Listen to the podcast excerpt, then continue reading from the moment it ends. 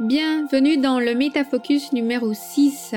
Aujourd'hui, on répond à la question suivante. Comment les odeurs nous permettent de nous révéler?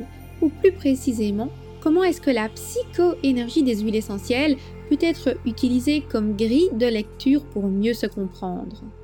Les huiles essentielles sont très souvent utilisées pour la bobologie, mais cela ne veut pas dire qu'il faut oublier leur rôle révélateur. Leur puissance est telle qu'elle nous offre aussi la possibilité de mieux ressentir notre énergie vitale circuler en nous. Les huiles essentielles adorent mettre en lumière nos véritables émotions. Elles nous aident à mieux accepter notre moi profond. Mais comment? La réponse dans ce métafocus.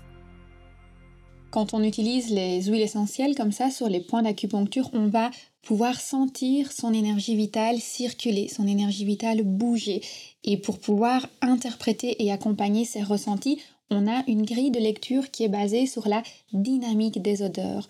La dynamique des odeurs, j'aime aussi l'appeler la danse des odeurs ou encore le ballet des odeurs parce que finalement, chaque huile essentielle va être un mélange de différentes odeurs, donc on va pouvoir sentir différents mouvements des huiles essentielles en fonction de leur composition et de leur dominance.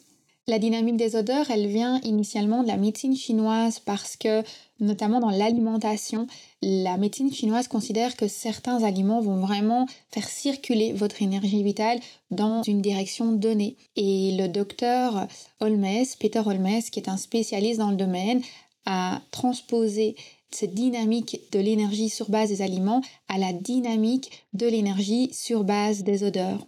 Dans l'aromacantisme, on utilise ces notions en lien avec les éléments de la nature. Donc on a six éléments de la nature, le bois, la terre, l'eau, le feu, l'air et l'éther. Et les huiles essentielles sont composées de ces différents éléments et chaque élément est associé à un mouvement. C'est quelque chose que j'adore parce que on va vraiment pouvoir comprendre nos ressentis.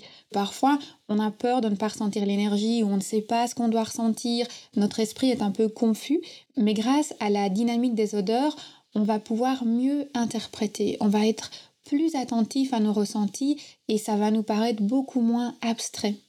Et ce qui est génial aussi, c'est que on va rapidement prendre conscience que les autres personnes ressentent des choses similaires à nous. Donc, on peut vraiment se rassurer sur le fait que ce ne soit pas quelque chose qu'on a inventé ou qui est sorti de notre imaginaire. On va se rendre compte que d'autres personnes ressentent les énergies comme nous. Donc, elles ont vraiment lieu d'exister.